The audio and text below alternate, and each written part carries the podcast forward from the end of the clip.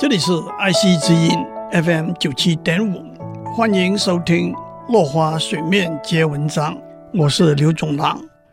唐玄宗是唐朝的第六位皇帝，二十七岁登基，励精图治，任用姚崇和宋璟两位贤能的宰相。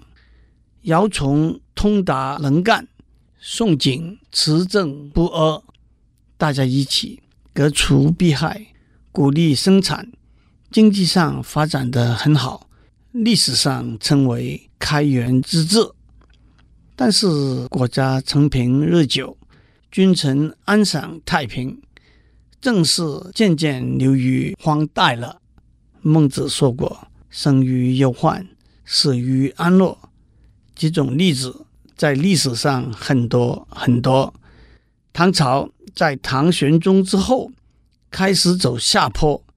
唐玄宗年纪大了，过着奢侈豪华的生活，只顾得跟他宠爱的妃子杨贵妃玩乐。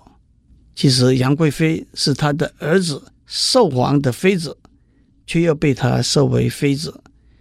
唐玄宗又宠幸了几位奸臣杨国忠、李林甫和高力士，让他们把持国家大事，政治变得非常腐败。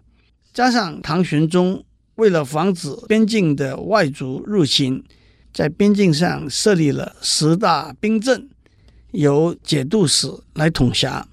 节度使拥有行政、军政、财政等大权。就是一个大军阀，也因此造成了内重外轻、尾大不掉的现象，终于引起了前后八年的安史之乱。安史之乱的男主角是安禄山，安禄山是胡人，身兼平卢、反阳、河东三个大镇的节度使，他是杨贵妃的义子，和杨贵妃。有暧昧的关系。安禄山经过多年的经营和准备，串通史思明，以讨伐杨国忠为名，自立为大燕皇帝，带着十五万大兵，由河北攻陷洛阳，急入长安。唐玄宗带着杨贵妃、杨国忠向四川逃跑，逃到马嵬坡，军兵愤怒，发生兵变。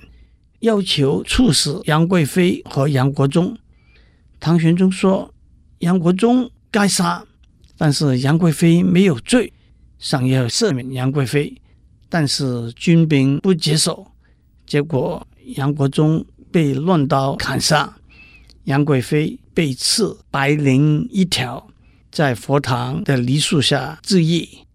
接着，太子李铿在灵武即位。”那就是唐肃宗。杨贵妃二十七岁的时候被唐玄宗册封为贵妃，死的时候三十八岁。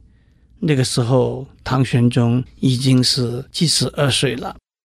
唐朝的大将郭子仪和李光弼借了回纥的兵，不到两年，安禄山被他的儿子安庆绪杀死，史思明投降。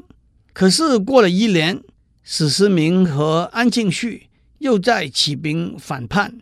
先是史思明杀了安庆绪，自己又被他的义子史朝义所杀。这样又在混战了四五年，史朝义的部下投降，史朝义被杀，前后八年才告结束。安史之乱。的确是唐朝由盛转衰的转捩点，主要的因素是藩镇割据、宦官乱政、外患侵扰，再拖了一百多年就灭亡了。今天先讲到这里，我们下次再见。